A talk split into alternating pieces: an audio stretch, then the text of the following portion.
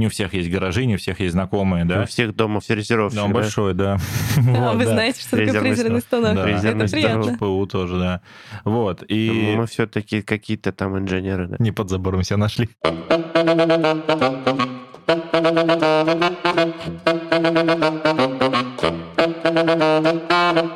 Всем привет, с вами снова подкаст «Серебряная чпуля». И сегодня у нас в студии есть гость. Я, гость я. Но мы не скажем, Да. какой, да? Сейчас я ее представлю, но перед этим у меня небольшое организационное объявление для тех, кто с нами не первый выпуск, надеемся, не последний.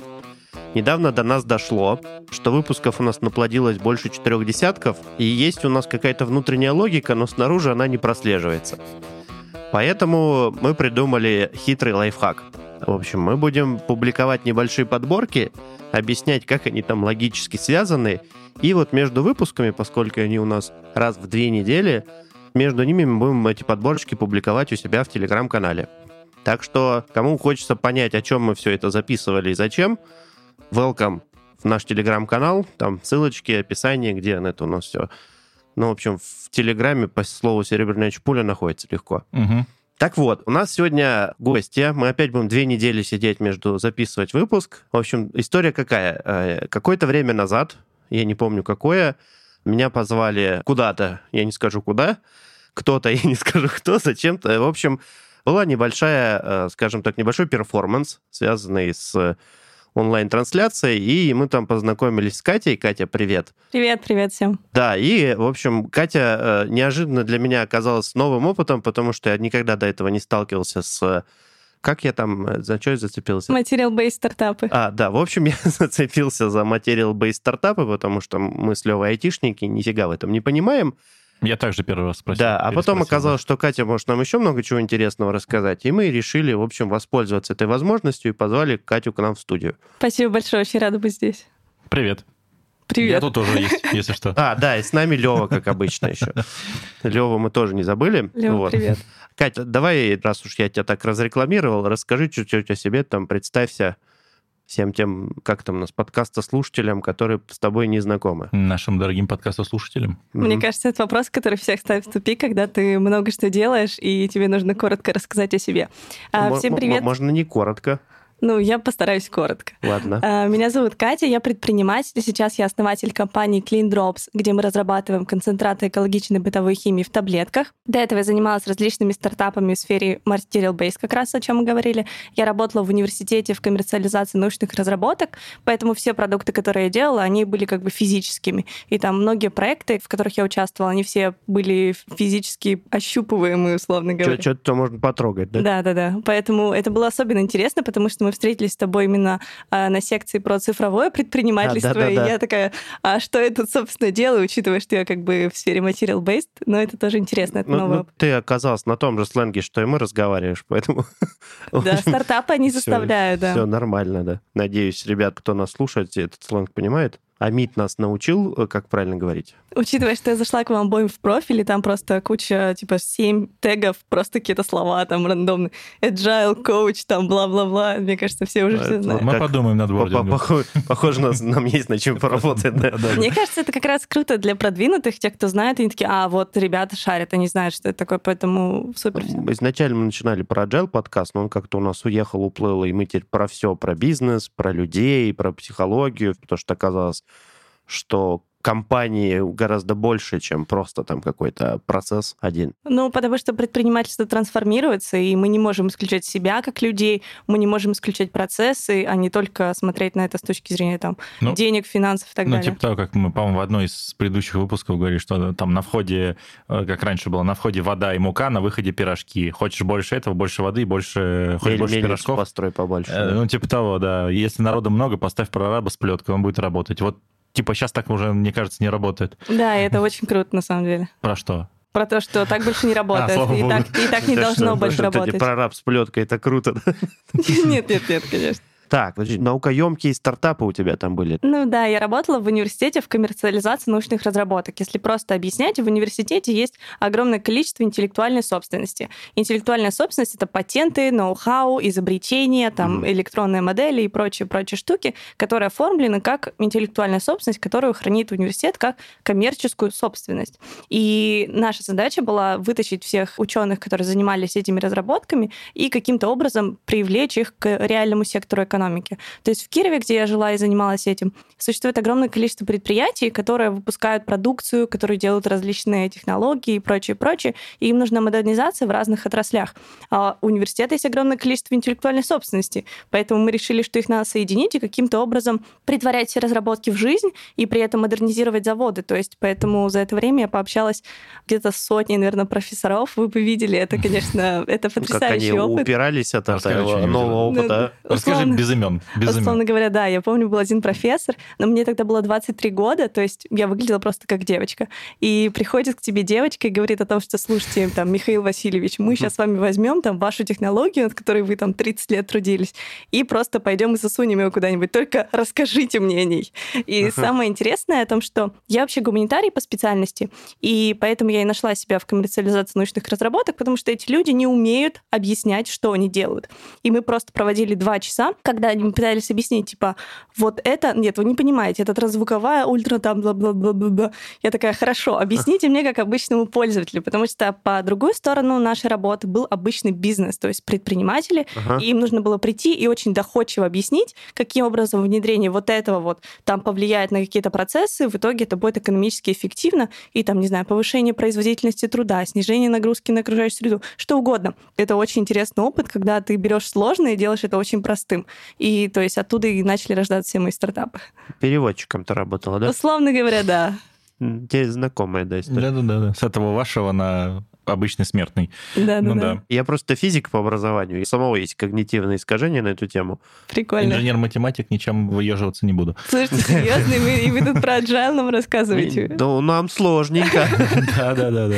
Мне кажется, это круто. Мы переучивались. Я влюбилась в технарей вообще бесповоротно, потому что, когда я училась в школе, у меня даже не было э, химии, биологии и физики в 10-11 классе, потому что, э, ну, я была гуманитарным ребенком, я училась в гуманитарной гимназии, там у меня был, не знаю, перевод по 12 часов часов в неделю, при этом там, не знаю, английская литература, страноведение, и при этом я вот вы не поверите, я до 25 лет не знала, что Уран — это не физическая планета, а газопылевое облако. То есть для меня вот это... Кошмар. половина. Кошмар. Сейчас ну, все такие. А я вот до скольки лет ты не знал про это? До сейчас. До сейчас лет, да.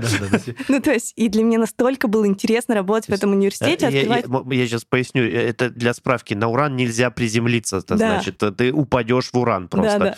Строго говоря, ты можешь пролететь мимо и не заметить, да? Ну, пролететь мимо и не заметить вряд ли тебя скорее всего, там немножко, да. немножко подплющит посерединке, да.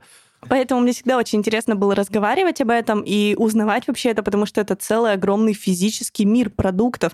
Физика и химия, она вообще везде, и мы на самом деле не всегда это понимаем, но благодаря разработкам в этих двух отраслях мы получаем такие замечательные продукты, новые технологии, ракеты летят в космос, и появляются новые вещи, которые мы можем использовать, новые материалы. Там один чего только, не знаю, тефлон стоит или там алюминий. Ну, не было такого раньше.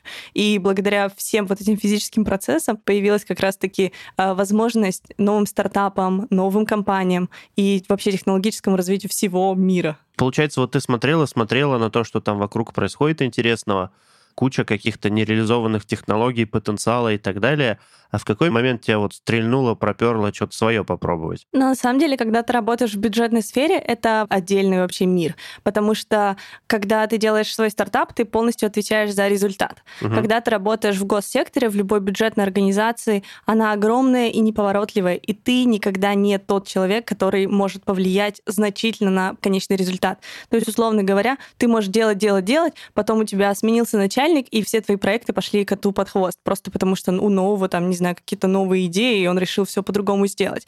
А, плюс э, за счет того, что было вовлечено огромное количество людей во весь этот процесс, у нас была очень небольшая команда, и такой командой было невозможно осилить большую часть этих проектов. Мгм. Плюс большая часть технологий требовали огромного количества денег для того, чтобы превратиться в конечный продукт. Плюс технологическая цепочка внедрения этих инноваций на заводы, она ну просто огромная. То есть там иногда доходило до того, что ну у вас вообще все неправильно, поэтому нужно все снести и вообще все заново отстроить, тогда вот будет все нормально. Понятно, что ни один предприниматель на это не пойдет, учитывая, что у него действующий бизнес. Поэтому я немножко загрустила, когда я поняла, что я работаю, работаю, работаю, работаю, и у меня день превратился просто в день сурка, и я понимаю, что я не могу пощупать, посмотреть вообще результаты всей моей деятельности в протяжении нескольких лет. И А, то есть что-нибудь запустилось вообще из того, что вот там коммерциализировали, я выговорил? Было несколько историй, когда предприниматели, которые работали в то время в Кирове, они такие, ого, вот это прикольно, это то, что мне нужно. Мгм. То есть, но это было никогда не то, там, когда мы приходили и говорили, вот возьмите. То есть это было то, что Они кто-то... при- сами находили, получается. Да, Мгм. абсолютно, абсолютно верно. То есть э, у нас тогда был в университете центр FabLab, где э, существовало огромное количество инженеров, механиков, разработчиков, студентов. Это все такая огромная мясорубка людей. И туда приходили предприниматели и такие, слушайте, вот я хочу, не знаю, делать комплекс по сжиганию ТБО и преобразованию это в газ. И Это было. Куда? твердобытовые отходы. А. То есть, условно говоря, они берут э, мусор со свалки и хотят его сжигать и превращать это в источник энергии. То есть, Мгм. в принципе, это су- осуществимо. И, допустим, предприниматель говорит, я читал об этом, это делаю там вот тут, тут, тут, тут. У нас что можно сделать по этому поводу в Ага. Кирове? И тогда как бы мы начинали искать людей, которые разрабатывали подобные штуки и так далее, и так далее. И то есть это в каком-то виде доходило до реальности, ну просто потому, что был предприниматель движущей силы, потому что он понимал, что на этом можно заработать. То есть вот в этой схеме это работало, но таких кейсов мало. Так э, вот, копилась у тебя неудовлетворенность, э, копилась, копилась. Не знаю, наше любимое выгорание у тебя случилось или нет. У нас- Э, Я еще не осознавала, что это такое. А, ты, но оно случилось, да? Возможно. Надеюсь, ты и не узнаешь, что это такое. Вот. И закончилось это чем? Закончилось это стартапом, моим первым продуктом. Ага. А, Мы тогда работали с ребятами, там было несколько студентов, плюс ученые, которые стали нашими научными руководителями. Идея была супер простая. Я недавно получила права, я ехала за рулем на машине и такая, господи, почему вообще пешеходов не видно? Какого черта? Мгм. А, Я начала смотреть, что существует в сфере светоотражающих материалов, поняла, что никто не хочет носить эти фликеры и никто не хочет обклеивать себя скотчем. И мы начали изучать, что существует, и придумывали наш первый продукт — это светоотражающий спрей. Вот Я, Аэрозоль- я знал, я знал, что это бы я хотел пошутить. Думаю, вы люди решили пшикать на людей. Да, абсолютно верно. То есть Ага. Простая да, можно аэрозоль. было заряжать в эти распрыскиватели, да, и люди бы Я подумал, можно заряжать воду, и чтобы она энергетически А. там, нет? Это А, точно физик? Кашпировский просто так остажив, я не знал. Да, я поняла. Да, кстати, я тоже недавно узнала, это было шоком. Вот, поэтому, поэтому а да, сколько мы наших слушателей только что начали Слушай, гуглить, кто так- это такой? А Уран, Кашпировский, все такие едить познавательный выпуск. Да-да-да. Э, Поэтому мы придумали аэрозоли, которые можно использовать в обычной жизни. То есть меня всегда тянуло на B2C-шные продукты. Можно было, знаешь, короче, в фары вставлять распылитель, который на 40 метров. И реактивный огнемет? Да-да-да, А, только ну, распылитель вот этим Только светоотражающим. Да-да-да. ладно. Добрый распылитель, добрый огнемет.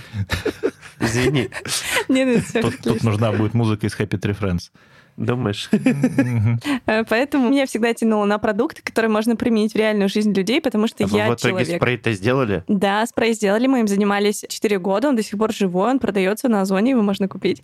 Поэтому и даже Прикольно. сейчас сделать свою жизнь более безопасной, но я вышла из этого проекта. А вот одежда потом как после того, как ты ее поспрейл? У нас есть два вида. Первый, который перманентная краска, то есть ты Ага. носишь ее на твердой поверхности, велосипеды, самокаты и прочее, прочее. А есть второй вид, который для одежды, он смывается, то есть он по внешнему виду как лак для волос, условно говоря. А, но при этом прикольно. придает цвет отражающие свойства поверхности. То есть с этого все началось. Прикольно, прикольно. Я вот сейчас немножко потерялся. Получается, ты занималась спреями, но сейчас ты нам подарил какие-то коробочки, которые не выглядят как спрей. Да, мы занимались светоотражающим спреем. Это был очень сложный продукт, потому что мы делали все не по-стартаперски, мы шли не от э, потребностей клиента, а шли от продукта. То есть мы его придумали, и мы такие, сейчас мы его куда-нибудь запихнем. Ага, вот продукт Да. пользователь Да. целуйтесь, да? Любите друг друга, Да, да. Да-да-да. все так. Поэтому это было сложно, мы долго этим занимались, но мы даже на этом заработали денег, и мы сделали все из этого, что смогли. Это был очень крутой опыт. Для меня это была вообще максимальная школа жизни, потому что приходилось делать все. А потом в определенный момент э, в прошлом году мы начали... Так у нас была производственная площадка, мы запустили производство антисептиков, mm-hmm. потому что в Кирове его никто не делал. И потом вот я начала учиться в школе Сколково и начала заниматься текущим проектом, то есть клиндропсом, концентратом бытовой химии. Антисептик-то, наверное, неплохо стрельнул, да? Ну, он был вовремя, он удовлетворял ну потребность рынка. Ну Многие к этому относятся, кстати, типа, вот, э, вы срубаете бабки. Но я отношусь к этому, условно говоря, есть люди, им нужен этот продукт, и я просто удовлетворяю Ну, кстати, да, вот срубать бабки, это если бы вы скупили бы все производство и не давали бы в Кирове. Цены в 10 раз задрали. Да, да, да. А так не было. Людей теперь есть. Люди, условно говоря, там, не знаю, там... Да, дефицит был тогда всего вообще. Водкой руки мыли, а теперь они нормально да. да, и это получилось у нас сделать только потому, что мы поняли вот эту методологию, как сделать быстро продукт. Не было спирта на рынке, не было mm-hmm. флаконов на рынке, не было ничего на рынке, а нужно что-то делать. И поэтому там бум антисептиков, если все помнят, там случился в июле, когда там... Доехало рынок... это все из Китая. Да, это все доехало, то есть склады пополнились запасами и прочее, прочее. Я еще подумал, знаешь, для тех, кто этим ни руки не моет, антисептики в пинбольных шариках. Пострелял, у него и руки, и синяки на память. Нормально. Все, надо даже можно из катапульта. Катапульта. Катапульта с антисептиком. надо раздавать. Как огнемет у маска, да? То есть только с антисептиком. Огнемет с антисептиком, да? И светоотражающий антисептик просто. было легко. Кстати, огнемет очень вообще защищает от бактерий и вирусов. Один раз. Ну, хозяйки на заметку, да? Огнемет выжигает не только бактерии, но и вирусы, да? Мы не... Вместе с носителем, правда. Не пропагандируем.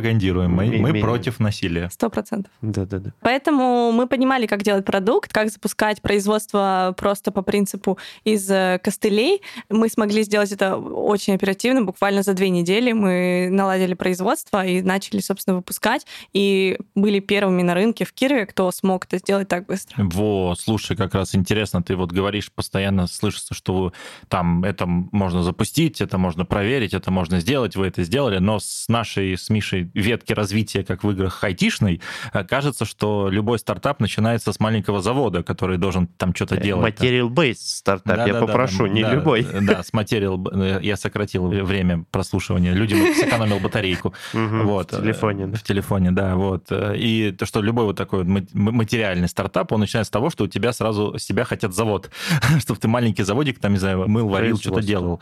Да, производство. То есть, ну, ты тоже Иногда это так, иногда это так, на самом деле. Если ты, условно говоря, смотришь на рынок, допустим, одноразовых пластиковых пакетов. И ты понимаешь, что есть пакеты для этих, есть пакеты для этих, есть пакеты для этих, есть пакеты для этих, а вот для этих пакетов нет.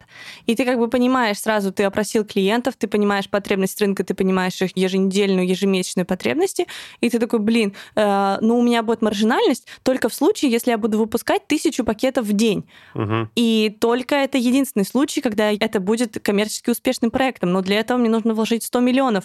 И они посчитали, что мы собрали 100 клиентов, мы будем выпускать по 1000 пакетов в день, мы заработаем на этом в 30 раз больше, чем мы вложили. И тут имеет смысл делать завод, потому что это достаточно проверенная технология, есть проверенный спрос, есть проверенный продукт, поэтому большая часть материал-бейст проектов так, собственно, и запускаются, когда есть сформированный рынок. Типа, когда ты встраиваешься уже в да, да, да. Когда есть рынок. Но пакеты это же не экологично. Сто процентов. А Кстати, вот мои любимые растворимые пакеты, которые в дождь растворяются. Классно, да? Угу. Кстати, по поводу пакетов хорошая новость о том, что россияне прекратили пользоваться пакетами. Вообще стали, стали меньше. Стали пользоваться пакетами на 19% меньше по сравнению с прошлым годом. Перешли на многоразовые сумки. А авоськи, авоськи снова в тренде. Да, да. Ну вот, да, то есть получается, что все зависит от того, насколько он инновационный. Знаешь, как, наверное, если в основе уже известная технология, то есть сам продукт может быть новый, а технология старая. Тогда ты спокойно сразу там вкладываешь N денег. А если, условно говоря, у тебя там новый вид аккумуляторов, да, которые там экологичные и там супер долго держат, то на планете еще нет такого заводика, и поэтому тебе сразу заводик строить бесполезно, тебе никто, во-первых, денег не даст на это. Да, во-первых, уровень технологического развития, а во-вторых, это то, насколько сформирован рынок. То есть чаще всего нужно сделать продукт из подручных материалов, когда тебе нужно проверить спрос, насколько твой конкретный продукт удовлетворяет спрос, желание клиента, потому что это самое важное. Это интересно. Вот, собственно, мы на этом э, с Левой и запоролись, короче. Как мы проверяем гипотезу в IT? Мы делаем лендос, Ну, это и дорого, конечно. Все мы пихаем. Э, Да, или вообще запускаем эту таргетированную рекламу без лендоса и смотрим на клики какие-то на пустую страницу. Ну, короче, ну, типа как-то совсем очень просто проверяем гипотезу. Это такие циферки какие-то уже, счастье forever. Вот. А как проверять гипотезу, если тебе нужно сделать, я не знаю, как ты говоришь, высокотехнологичный литионный аккумулятор? Ну, что-то, в общем, Точно такое так же. На самом деле. наукоемкое. На самом деле, абсолютно точно так же. Я недавно прочитала книгу, она просто гениальная, и мне кажется, надо прочитать всем. Это про спринт, как проверить гипотезу за 5 дней. То есть, А, и это... Синенькая такая, да? Я черненькую читала. Бирюзовая. Это от Альпины, от разных производителей, да. Да. Ой, господи, Бирюзовый ладно. спринт, ну, диз- дизайн это, ди- дизайн Дизайн спринт, да? Ну да, я не точно не помню название Ага. книги. Это о том, как э, то, что даже Google пользуется этими штуками, и крупнейшие заводы пользуются этими штуками. И там ребята, которые кофейню запускали свою, пользовались этими штуками. Ну вот, допустим, мы хотим запустить кофейню, нам нужно понять, там, какой сорт кофе будут покупать больше всего, потому что нам его нужно закупить. Для этого мы запускаем сайт, мы Мгм. оформляем и смотрим просто, куда люди кликают. Поэтому методика там точно такая же. И это то, что я там всегда рассказываю, когда выступаю с лекциями для студентов там в университете. Не пытайтесь сразу пойти и вложить во что-то деньги. Инженерный бэкграунд заставляет всех пойти и слепить что-то своими ручками. Но на самом деле это не обязательно должно быть так. То есть если ты хочешь проверить, насколько это может существовать в физическом мире, допустим, таблетки, Мгм. нам нужно было проверить, мы можем вообще физически произвести таблетку. Ага. Поэтому мы сначала пошли и сделали там на кухне из каких-то вообще подручных материалов, сделали что-то, чтобы слепить первую таблетку. Мы проверили, что она физически может растворяться и может что-то мыть. Мы такие, окей, это не противоречит законам физики, это может мыть, идем дальше. Где-то здесь музыка из «Во все тяжкие» должна быть, да. Да, поэтому ты Слепили на кухне, да? Да, слепили на кухне. Они у вас какого, прости, цвета? белого. Да, Нечистый, значит, да? Не Эм, не. Поэтому, поэтому, если тебе нужно проверить, вообще может ли это существовать такой продукт, ты, конечно, идешь и пилишь его ручками из чего только можешь, но это только для твоего Ну, типа- личного успокоения. Типа proof of concept надо сделать, да, Мгм. что вообще технически это возможно, хотя бы, да? Да, потому что как иногда рассказывают про, не знаю, там, батарейки, которые служат не там 15 часов, а 500 часов, Да. и ты такой, ну, это невозможно. И Вечный двигатель второго Да, рода, да, да. вечный двигатель третьего рода, да. Вот Да, я да, да. сделал речный двигатель, который КПД 146%. Да, такое бывает. Кстати, есть такая программа от Фонда содействия инновациям, называется «Умник», и иногда туда приходят ребята, которые рассказывают о том, что я там придумал новый вид там биоразлагаемого чего-то, или новый вид вечного двигателя, или машины, которые есть на воде. И Ага. то есть какие-то такие вещи, и ты понимаешь, что... Паровоз? Ну, Да, да, да. новый экологичный паровоз. А, Да, и то есть ты понимаешь, что не был проведен proof of concept. Я понимаю, почему, потому что ты не можешь взять, найти машину, залить туда вот. Ну, то есть, понятно, да? То есть тут э, Ну, за счет... Тяжело просто проверить, да? Да, это просто сложно проверить. Поэтому если есть Ну, на возможность... Википедии пишут, что так сработает, да? Да. Ну, кстати, я не читаю Википедию, не считаю надежным источником в этом вопросе, но иногда бывает, что так. Поэтому Наши слушатели это, был, тонкий сарказм Да, да. на Да, тему я поняла. Википедии. Я поняла. А, Поэтому в целом, если, если технология не супер новая, новейшая, то есть о том, что, не знаю, ездить машина должна на воде, и ты можешь что-то сделать своими руками... Три- и Третий. На третий она должна идти. Ну, как вариант. Поэтому, если ты можешь что-то проверить своими руками, иди и Мгм. проверь своими руками. Но если у тебя нет возможности, лучше пойти и проверить эту модель, обточить ее об рынок, потому Мгм. что это самое важное. И в конце концов, я не могу сказать, что это работает для всего, потому что есть технологические разработки, которые требуют десятилетий. И Мгм. для них нужно идти в огромные научные институты, где есть люди, которые десятилетиями занимаются этими разработками. И тут, конечно, нет ничего общего со стартапами. С этим как бы очень сложно и долго работать. Ну, этот как какой-нибудь SpaceX. Да. Ты вряд ли можешь сделать лендинг и проверить, как будет ракета в космос летать. Ну да. Да. Что-то фундаментальное, если там быстро ничего не бывает. Слушай, а что тогда получается? Вот ты говоришь, э, есть э, продукты материальные, которые можно проверить там, ну, proof of concept надо собрать, что он физически вообще это возможно. Что-то можно там цифровым способом по старинке проверять, да? А что тогда получается у нас MVP э, для material-based продукта вообще? MVP всегда пилить сложно, если у тебя нет какой-то базы технической, где ты можешь это сделать. То есть, если ты сидишь один у себя дома на кухне, и бывает зачастую очень сложно пойти и что-то собрать. Поэтому тут нужно обязательно искать какие-то технопарки, какие-то фаблабы, центры прототипирования. А что Даже такое FabLab? прости А, господи. FabLab — это мировое сообщество центров прототипирования. Прототипирование — это там, где ты делаешь прототип. У них там чаще всего есть э, фрезерные станки, лазерные станки, ЧПУ, э, 3D-принтеры, которые помогают на очень маленьком масштабе сделать какую-то физически существующую вещь. Допустим, вы придумали очки, которые светятся ночью, допустим. А Зачем-то. куда- Ну, да, не знаю, например. Внутрь. Да, допустим. Или там, которые записывают, не знаю, вы сидите в кинотеатре, это спай-очки, это шпионские очки, которые будут записывать фильм Мы не нелегально. поддерживаем. Сто процентов. Я тоже просто первое, что в голову почему-то пришло. Отслеживают тех, кто записывает сразу еще на входе. Давай так. Ну, допустим, вы захотите сделать эти очки для себя, Мгм. Ага. для Почему? домашнего Да, да, просмотра. да, да, В баню ходить в женскую, да. И то есть, куда вы пойдете, чтобы сделать физически эти очки и понять, сможете ли вы туда Мгм, устроить камеру. мгм. Вы берете, ищете какие-то там места, которые делают на 3D-принтере, вам могут это напечатать. Но MVP всегда делать а, сложно, потому что для физических продуктов требуется огромное количество разных специалистов. То есть чаще всего, если возвращаемся к очкам, это нужен человек, который сделает вам 3D-модель, это инженер. Вам нужен человек, который сделает электрику, ну, камеру, чтобы он строить туда. Это печатная плата, это программирование. Вам нужен человек, который физически это соберет, тоже это электроника. То есть делать MVP физического продукта очень сложно, потому что требует большого количества абсолютно разнообразных навыков. Плюс время. У нас в России очень сложно с э, поставками различных комплектующих, мелких материалов, разных, там, разных всяких частей, поэтому зачастую приходится заказывать на всем известных сайтах Мгм. и ждать месяцами, чтобы вот эти там конкретные Из- из- штуки... Из того же Китая все к тебе приедет. Да, то есть чтобы вот эти конкретные мелкие штуки, которые являются важной частью твоего объекта, который ты пытаешься сделать, чтобы они приехали. Поэтому это растягивается во времени, в большом количестве компетенций людей. У меня знакомый делал микростартап, у него там какие-то особые печатные платы надо было заказывать, нигде их нельзя было заказывать, у него микротиражи, там, типа, до 100 штук. Он, в принципе, там, за всю жизнь продал там этих устройств, их несколько сотен.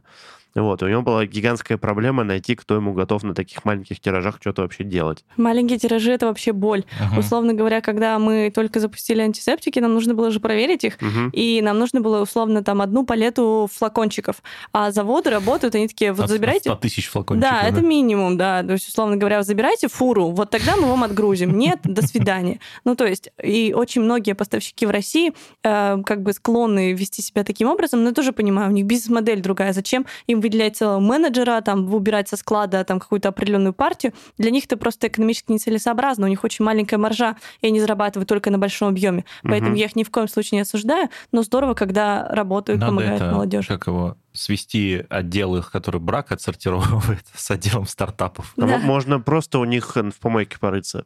Извините. Стратегия енота? Ну да, нормально. Э, ра- Ракун стратеджи. Нормально, да.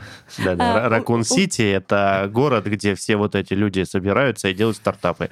У меня есть интересная история про то, как когда мы начали запускать аэрозольное производство, мы вообще понятия не имели, что найти газ для аэрозольных баллончиков это очень сложно. У нас в России всего один, два, три завода, и они отгружают танкерами. Ребят, танкерами, я не шучу. Подбежал так То есть, серьезно, я говорю, слушайте, нам нужно литров 10 газа. Ну, то есть маленькую штуку, чтобы просто там на коленке где-то что-то сделать. И там мой кофаундер, он ездил на какую-то там отдельную, не знаю, заказание какая-то. Условно говоря, да, только Ужас потому какой. что мы нашли человека, который владеет дочерней компанией, нашли его через налоговую, нашли его сотовый номер телефона, он поверил в нашу слезливую историю о том, что мы Дайте, хотим... пожалуйста, 10 литриков. да. Да, абсолютно, абсолютно так и есть. Просто потому что там мы студенты, мы хотим сделать этот спрей, для нас это очень важно, будем защищать людей. И то есть он просто потому, что у него было доброе сердце, он сжалился над нами и сцедил, исключение из да, правила, и не... сцедил нам эти 10 литров газа. Ну, то есть это вот все, вот эта история очень хорошо Я, знаешь, показывает. представил картинку, стоит огромный танкер, так маленькая Катя с такой маленькой 10-литровой бутылочкой такая, Ее сметает этим. открывает краник. Да, практически так и было. Ты где? Я в Турции. Да, это вот э, мы тут, э, получается, как раз хотели тебя поспрашивать, на чем можно споткнуться, когда у тебя будет... Прогореть, э, сгореть, Да, да, сгореть, погореть. когда ты делаешь материал-бейс стартап, Когда ты Вот. газ сцеживаешь, он же, где он же горящий. можно прогореть. можно сгореть. Да. Можно смысле. хорошая шутка, Ну, это да. бы, да, писать На- сайты на- по- побезопаснее будет, да, Да, чем... на 451 по Фаренгейту. да. Э, Ну вот, ну да, то есть получается, бывает сложность проверить, что подходит ли это вообще, в принципе, даже идею в голове проверить сложно даже дома. Сложно найти людей, которые, чтобы проверить эту идею, нужно искать много знакомых, которые могут тебе где-то что-то там, условно говоря, в гараже сделать. Не у всех есть гаражи, не у всех есть знакомые, У да. всех дома все резервировщики. Да, он да? Да. А Вот, вы да. знаете, что такое Фрезерный фрезерный станок? Да. Это приятно. ПУ тоже, да. Вот, и... Мы все-таки какие-то там инженеры, да. Не под забором себя нашли. Вот. И еще потом, когда ты все это сделал, нашел, и у тебя есть хотя бы уже там вот, вот все уже неплохо, тебе еще нужно найти кого-то, кто тебе даст эти, э, как там сказать, материалы. Труднодоступность материалов, давай я отвечу. Да, на, маш- на- маленьком масштабе. Кому да. ты нафиг сдался со своей палетой, да? Сто Да, процентов, да, сто да. процентов это на всех этапах Да, получается. На, да. на всех этапах Ну, как вот э, я недавно опять смотрел ролик про то, что там нам нужно, условно говоря, там типа от 50 тысяч аккумуляторов. Ну, то есть нам интересно то, что вы там сделаете такое количество, тогда мы вложимся, а ты такой сидишь с двумя, двумя прототипами и такой, «М, А потом Еще ты- осталось чё-то 49 998. да? да-да-да, Вась, заказывай, да? э, и после того, как ты сделал все вот это вот, тебе нужно пойти и продать. это Продать, да. э, Вот это И самое это, Да, интересное. тут начинается самое интересное. Есть А интересный- куда, кому вообще? Как это все людям Савеловский всучивать? радиорынок. э, Есть очень У интересная тебя доля книжка. там, что ли? Нет, нет, нет, нет. Царицынский. Есть очень интересная книжка «Тропический лес» М. Хоровита про связь технологических разработчиков, различных инженеров и прочих, Мгм. и предпринимателей о том, что одно без другого быть не может. Мгм. И очень большую в этом процессе играет роль доверия, когда есть у тебя технический кофаундер и предпринимательский кофаундер. Потому что когда технологический предприниматель сидел и сутками разрабатывал, и паял эти платы, и они там и чертили 3D-модели, и они конструировали каким-то образом, он принес такой «Ня!» Я сделал. Да, это и он, ещё- должен, и он должен довериться своему второму кофаундеру, что тот найдет какую-то нишу на рынке, найдет людей, которым это нужно будет. Поэтому очень важно делать предварительную работу и вообще проверять спрос на рынке. И тут очень хорошо, там, эта же книжка «Спроси маму» подходит, когда О, ты просто... привет Фицпатрикам. Да, когда ты просто идешь и просто разговариваешь с людьми, которым ты планируешь это втюхать, прежде чем потратить вот полгода на то, чтобы... Порекламирую тут еще Jobs to be done. Как там, одной книгой описала половину нашего подкаста, кажется. Вот Это тропическая, как там? Тропический лес. Да. Да-да-да, мы как раз в начале сезона э, затирали на тему того, что принципиально новые бизнесы, принципиально новые модели потребления, они без технологий-то, по сути, невозможны.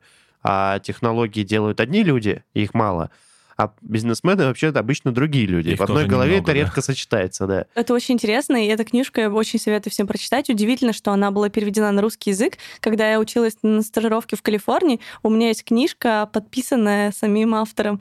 То есть Мгм. это, это очень круто, я могу вам потом передать, и почитать. Как там, я уверен, что продажи подскочат на всех наших Тро- слушателей. Тропический лес, да. Да. Э, Ну, мы предложим ссылочку.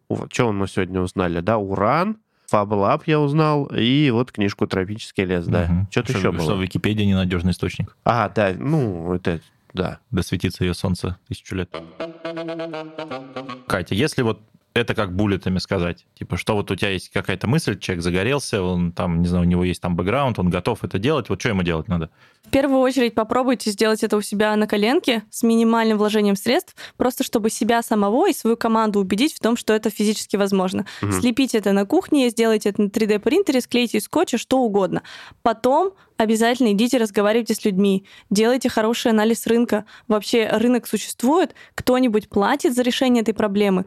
Постарайтесь ничего не тратить до этого момента. Да, постарайтесь Мгм. ничего не тратить до этого. Ну, время свое, но та работа, которую вы проведете, она очень важна. Делаю даже фокус-группы. У меня, допустим, знакомая девочка, она делает фокус-группы исключительно для косметических брендов. Потому Мгм. что люди думают, что вот я выпущу вот эту тушь, она будет для всех популярна, и там нужно заплатить, условно говоря, 50 тысяч рублей, а на приведете 100 женщин, и тебе все расскажут, что на самом деле есть. И ты такой, ё-моё, я все делал неправильно. То есть 100% очень важно делать хорошие исследования клиентов, потому что оно поможет вам сэкономить огромное количество денег, которое вы бы потратили на следующем этапе, о том, что сделать прототип. Потом ты делаешь прототип, потом ты заказываешь мелкосерийную партию, потом более крупносерийную партию, а потом Ещё у тебя это- завод. Да, да, да, ты, мы еще пропустили пару моментов, где надо это все продать кому-то и найти каких-то партнеров, которые это все будут распространять Да, сто и процентов. так далее, и так далее. Всю эту логистику еще отстроить всего этого безобразия. Ну, да, на самом деле, да, предприниматели — это святые люди, и это очень круто, то, что они делают, и, мне кажется, симбиоз инженеров, разработчиков, технологов и предпринимателей, людей, которые понимают рынок, которые чувствуют его, вот это, знаете, gut feeling, о котором они говорят, Мгм. когда они видят бизнес-возможность на рынке, и когда появляется рядом классный технический специалист, тут рождаются вообще удивительные вещи, поэтому, несмотря на всю сложность, я очень люблю материал-based стартап. Кстати, что интересно, вот завершая эту мысль, что должна быть синергия. В этом во всем нету никого главного. Ну, Да. условно говоря, там никто... Главный пользователь.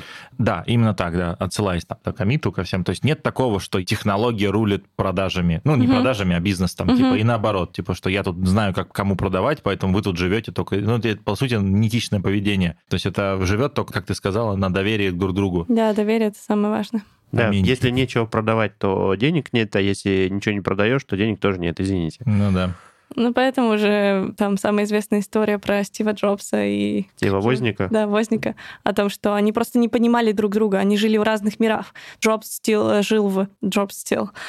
Джобс... Alive. Да. Да-да-да. Джобс жил в и мире такие, рынка.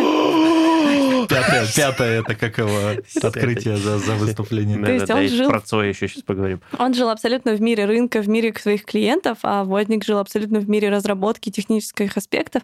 И очень важно, конечно, тут принимать все свои усилия по лидерству, командообразованию, миссия, вот этот вот, э, ну, то есть делать все, чтобы вы, да, да, чтобы вы были на а, on the same page, как говорится, и понимали, что вы делаете, зачем вы делаете, и что вы создадите мир будущего, который будет лучше, чем предыдущий. Слушай, у меня еще есть такое заблуждение интересное. Я, поскольку больше с айтишными стартапами сталкиваюсь, там вообще нормальная история, это всегда в отрицательный профит идти. Ну, то есть ты либо все инвестируешь, либо там гиперрост, либо еще что-то, какие-то разные стратегии есть.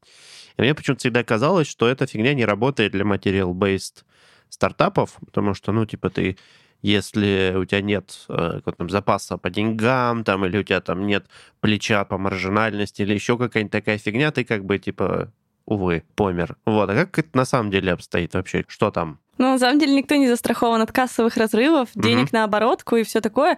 А, Тут, в принципе, все зависит от модели бизнеса, который ты ведешь. Это либо дивидендная модель, либо модель капитализации. Когда ты делаешь дивидендный бизнес, допустим, ты строишь завод по производству бытовой химии. Ты понимаешь, что тебе на инвестициях надо там вот столько вот денежек, и ты будешь каждый год получать вот столько вот денежек. И как бы все окей, всех это устраивает, все на одной странице, и вот тут очень важна как бы положительная юнит-экономика что Мгм. ты там производишь за 10 рублей, продаешь за 50, в итоге там все в плюсе, и вся твоя цепочка надбавленной стоимости, она сходится. Но если ты делаешь венчурную историю и делаешь стартап, даже если это физический продукт, как, допустим, я делаю, я Мгм. недавно делала фин-модель для инвесторов, я разговариваю с европейским акселератором, они говорят, Кать, ты слишком положительная по экономике. Я говорю, в смысле? Они говорят, у тебя очень много по фин-модели кэша лежит на компании. Я говорю, да, но мне нужно будет закупиться там туда-сюда. Они такие, нет, тебе нужно расти быстрее, привлекать больше пользователей, да, ты будешь в минусе, но это то, что делает венчурная модель, потому Мгм. что тебя оценивают даже не всегда по твоей положительной юнит-экономике. Поэтому По это... темпам роста?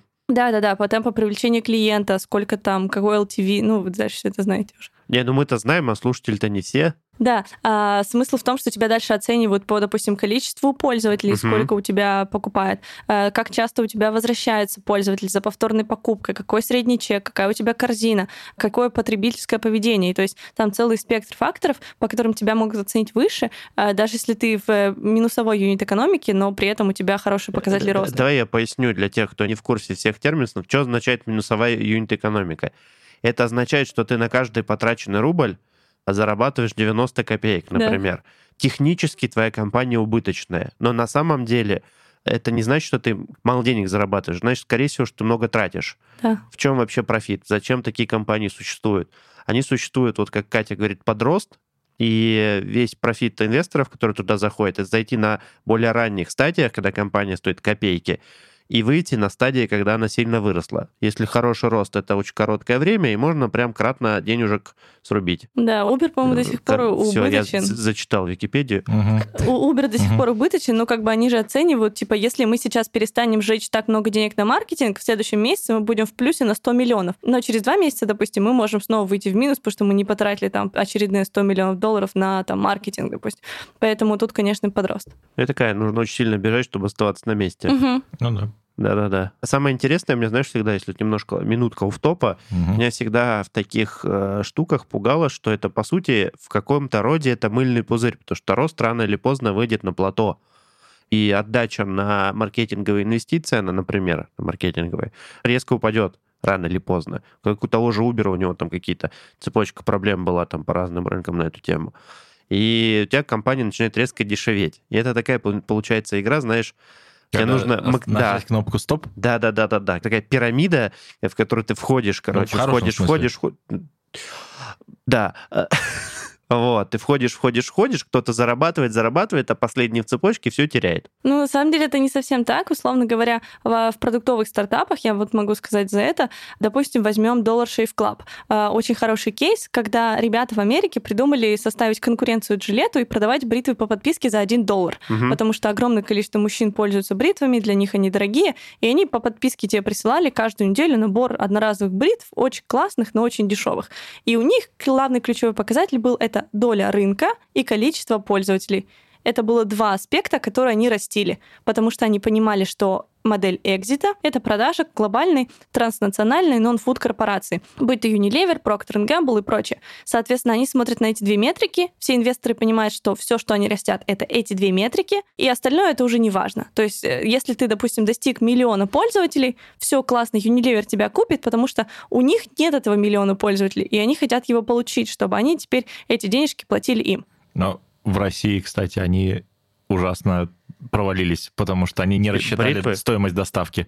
У нас ну, там, да. типа, условно говоря, подписка куда-нибудь в Зауральск, в Забийск какой-нибудь, там, 600 рублей на доставку, и, и все. Скорее всего, просто инвесторских денег не хватило, они жгли их слишком быстро и не видели быстрого экзита, потому что, ну, на европейском рынке, на американском рынке они жгут деньги вообще не жалея. То есть плевать вообще на доставку, о том, что мы там все разберемся. Ну, это, кстати, интересная штука, потому что некоторые крупные компании, они покупают же, как ты сказал, пользователей, really потому что у них более сложные бизнес-модели, да. они умеют с этих пользователей зарабатывать еще какие-то дополнительные угу. бабки. Это знаете, как история, а, вы наверняка видели какой-нибудь сок в магазине в супермаркете, где написан QR-код, отсканируй ага. его, там, получи 30 рублей на мобильный телефон. Зачем это делают? Чтобы получить ваши Твой, данные. Твой мобильный, да. Да, и это то, что собирают корпорации. Им, допустим, нужны, важны эти KPI, поэтому, допустим, для Unilever, когда он покупал Dollar Shave Club, для них было критично важно, что у них должен быть миллион пользователей, там, не знаю, с там, таким-то ретеншным рейтом, то есть э, с показателем возвращаемости и примерно с ожидаемой стоимостью жизни клиента. Есть венчурный бизнес, когда ты просто растешь и должен быть больше, больше, больше, больше, и это действительно похоже на мыльный пузырь. Но есть э, схемы, когда ты достаточно понятно растешь по нужным метрикам, угу. потому что тебе это нужно для того, чтобы сделать экзит, сделать продажу, будь то количество пользователей, будь там, э, не знаю, выручку, которую ты должен генерировать. То есть ты определяешь со своими инвесторами, какой ключевой показатель вы растите, за счет чего вы сможете его потом бизнес продать. Спасибо, это очень, очень полезная, на самом деле, информация, потому что не все знают, как эта вся фигня устроена, не все читают все эти э, Forbes и Bloomberg и что-то там, техкранчи и там тудым-сюдым. Мы тут тоже с Левой сидели, когда готовились, озадачились одним таким простым вопросом. А он нас завел далеко куда-то, но вопрос был простой. Какая доля типа этих материал стартапов, материал-бейс стартапов, ну, относительно всех вообще стартапов, то, что нам казалось, что ну, их меньше, чем айтишных. Прям вот про material-based почему-то никто нам не, не сказал в интернете, но зато мы нашли другую статистику, вот как хочется ее как раз пообсуждать, даже две. Мне очень интересно. Это 2021 год. Довольно Если... свежачок. Свежачок. И глобальное распределение по индустриям, знаешь, как сейчас выглядит? Внимание, внимание, угадайте, что на первом месте. Бабки. Бабло, да. Короче, 7.1% стартапов вообще в мире в области финтеха. Поэтому, ребята, если у вас финтех-стартап, у вас две новости. И да, две новости. Одна хорошая, одна плохая. С одной стороны, вы востребованы, с другой конкурентов дофига, да. Это еще значит, что инвесторы будут охотно вкладываться в эту сферу. Если вы придете даже с какой-нибудь бредовой идеей, вам более вероятно поверят. Миллионы мух не могут ошибаться. Не в обиду всем. Потом э, на втором, кстати, интересная штука про life science, так называемое, это все, что связано со здоровьем. Биомед. Healthcare, да. Угу. Как? Биомед. Биомед это по-русски называется? Да-да-да, это ну, биология, медицина, вот все, что с этим связано. Это, кстати, тоже для меня было неожиданностью, потому что ну, до нас не сильно долетает, у нас на более суровые законы на эту тему, а вот в мире, оказывается, 6.8% таких стартапов, это прям очень много. На самом деле вы их просто не видите. Их очень много даже в России, да? которые делают в сфере медицины, биологии, разработки новых всяких э, лекарственных веществ. Потому что в медицине, ну то есть как и в финансах, очень много денег. И там медицинская сфера, она очень высоко рентабельная. То есть говорят, что медицина, все, что связано с фармацевтикой, по рентабельности как, ну, как наркотики. Потому что стоит это произвести копейку, а продают это за тысячу рублей. И за счет Рублей, выс- ха-ха. ну, допустим, да, ну, долларов и так далее. То есть, э, да, конечно, там очень большой технологический процесс, долгая разработка и так далее. Но когда все выстреливает, получается нереальная маржинальность, Мгм. и просто корпорации, которые делают и, и владеют вот этими технологиями, они становятся очень сильно богатыми. Там очень патентная история сложная. Ну, там дженерики есть. Ну но, да. но не будем углубляться, я думаю, в эту. Да. А третья, кстати, ну, третья достаточно очевидна, мы с ней часто сталкиваемся, про нее даже мемы есть.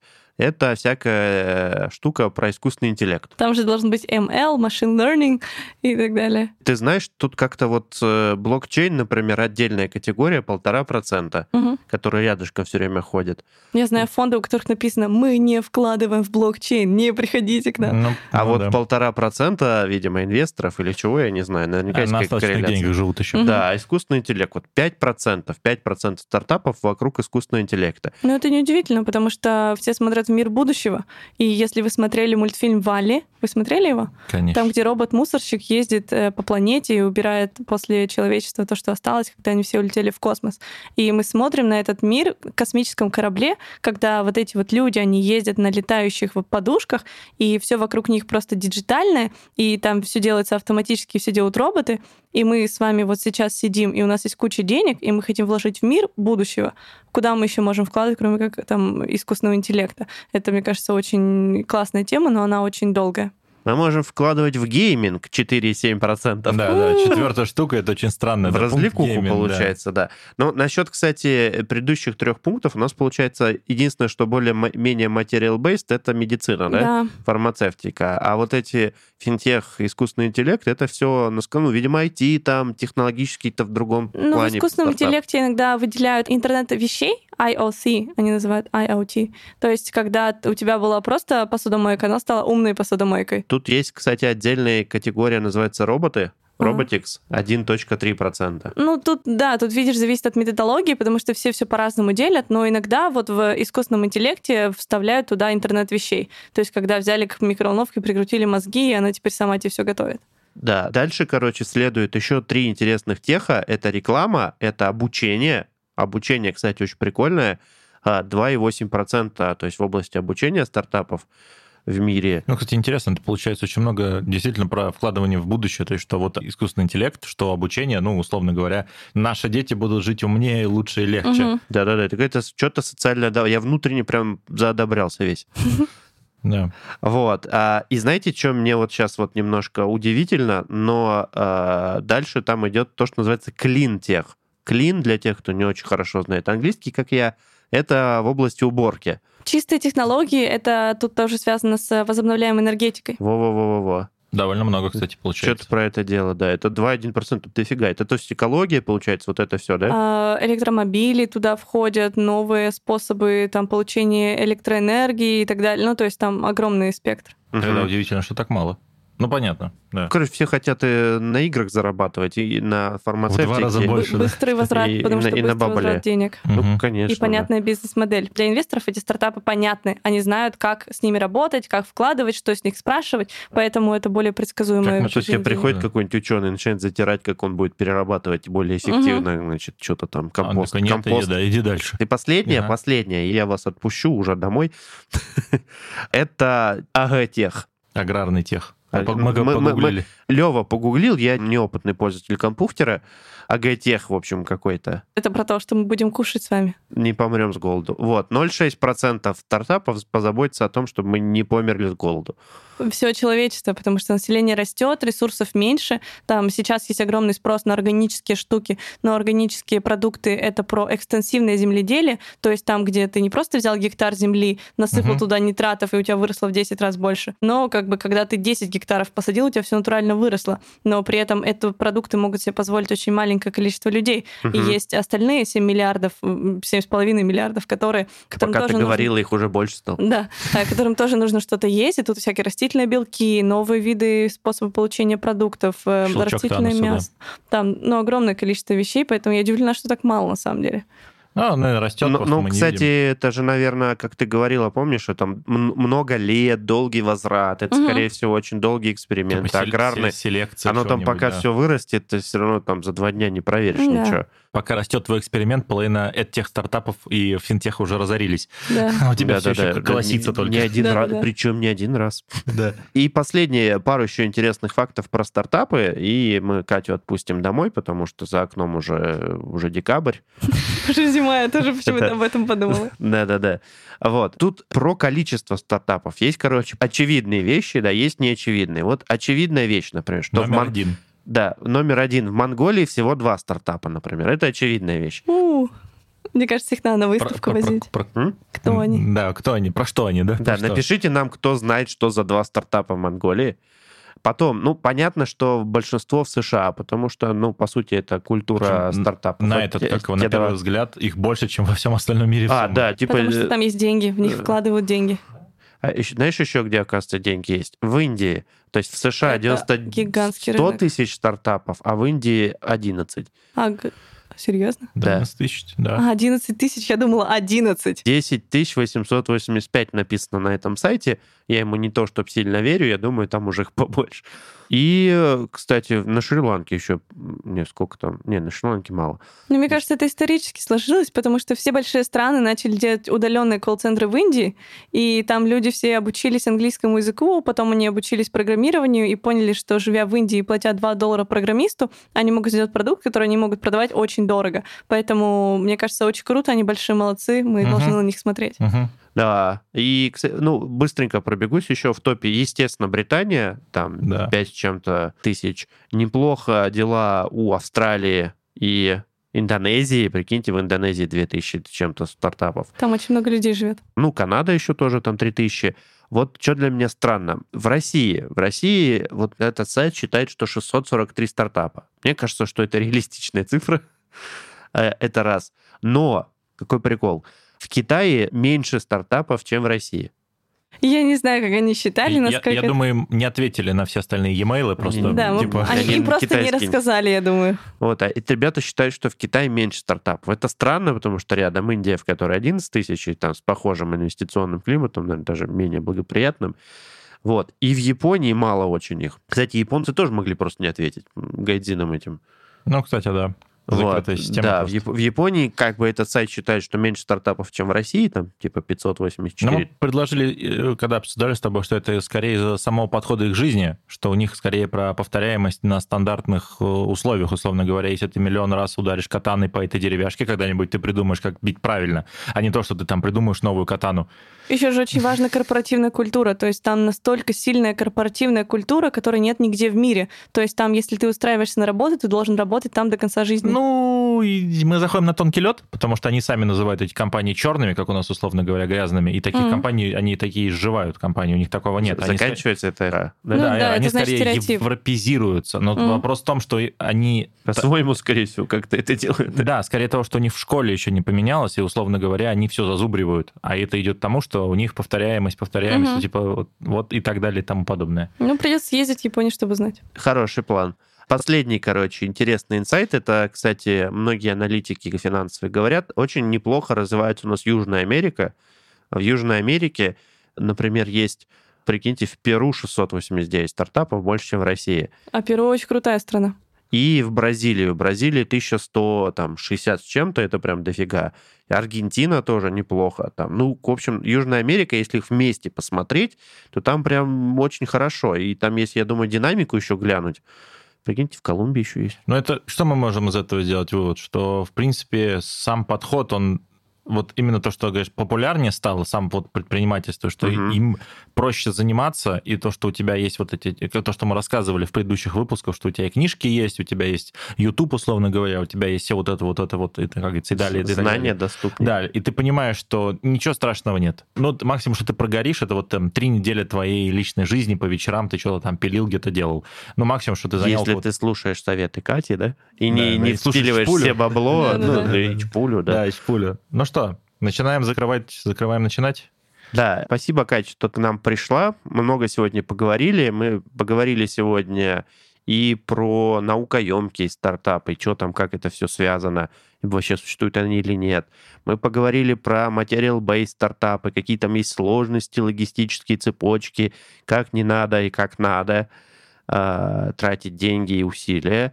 Мы затронули такие странные темы, как то, что Уран не является на самом деле планетой, а это газовый гигант. По мнению Википедии. И Кати. И Катя. Это была детская энциклопедия на Лубянке в библиоглобусе. Все, все, все идем туда. Да, более доверенный источник, чем Википедия. Мы поговорили про то, как там делать MVP, продажи, какие сложности и подводные камни есть в материал-бейс стартапах. В общем, заглянули на ту сторону вот этого все истории поговорили про э, разные модели роста, то есть когда ты там на дивиденды ориентируешься или на привлечение инвестиций. И в конце минутка занимательной статистики мы так вообще ни разу не делали, я тут сейчас понял. Ну да. И мы просто, короче, надыбали какие-то цифры и поговорили про них в э, эфире. В, в онлайне считать. Ну, еще напомню про О, баланс пока ролей. Мы, пока мы выпустим этот э, выпуск, Все, все, все, цифры все. уже устареют. Да, про баланс ролей, что вам нужны бизнес-гай, как говорится, IT-гай, они должны друг другу доверять хотя бы на старте. О, да, про доверие поговорили, да. И что в одну каску, на самом деле, ты ничего никогда не запилишь. Парам-парам-пам. Да, спасибо вам большое, очень круто. Мне кажется, Всё. мы о многом поговорили, но о многом еще нет. И мне кажется, будет полезно приложить книги, о которых мы обсуждали, конечно. чтобы можно было всем ознакомиться. в крайнем случае люди перемотают, прослушают еще раз, если они нашли нас на сайте, где нет ссылок. Но ничего, я думаю, мы Да, это все... всем удачи, все всё. обязательно получится, не Давайте бойтесь. Слушайте нас на всех возможных На уране. штуках. Да, на уране. Не находите нас на Википедии. Ставьте лайки. Будет очень круто, если мы там немножечко продвинемся где-нибудь в чартах и всю эту информацию прокатим. Фаблаб. Вот, я еще вспомнил. Хотя этот, как преждевременные выбросы слов? Говорил. Все, давайте, пока. Всем пока. Пока-пока.